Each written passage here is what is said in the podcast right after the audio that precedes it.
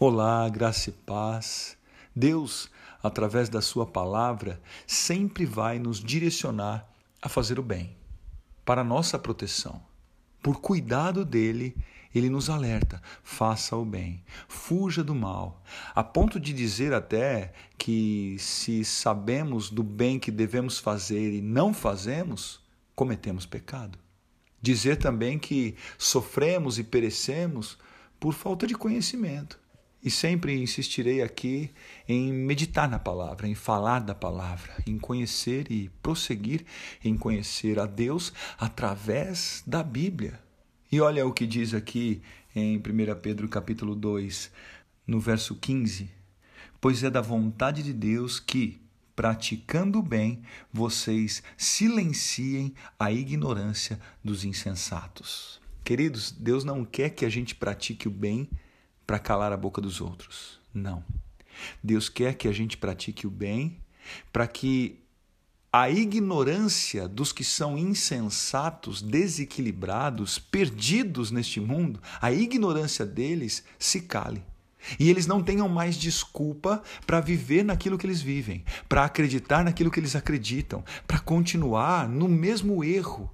Me faz entender que as nossas práticas do bem ministram na vida das pessoas ao nosso redor. Se você continuar lendo aí no verso 16, vivam como pessoas livres, mas não usem a liberdade como desculpa para fazer o mal. Ou seja, não fica é, achando que você é livre e você faz o que você quiser, porque se você fizer o que você quer, Lembre-se dessa expressão.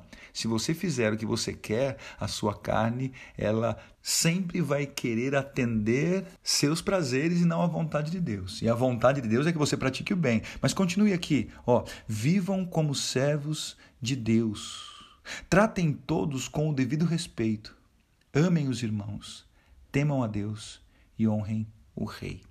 Parece que eu sempre cobro aqui, né, é, uma postura, um comportamento que transforme a vida das pessoas. Mas primeiro você experimenta a sua vida transformada às vezes desanimado, às vezes entristecido, às vezes preocupado, às vezes até já desistindo da vida ou destas coisas, porque parece que tudo dá tão errado.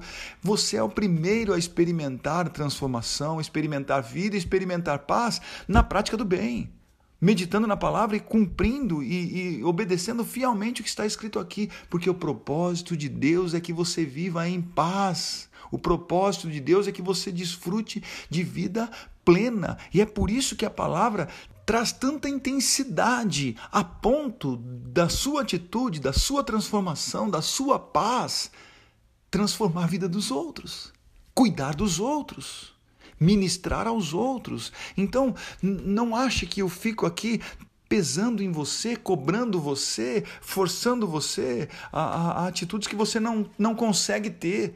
Eu só quero que você seja ministrado naquilo que te transforma, naquilo que te enche de paz.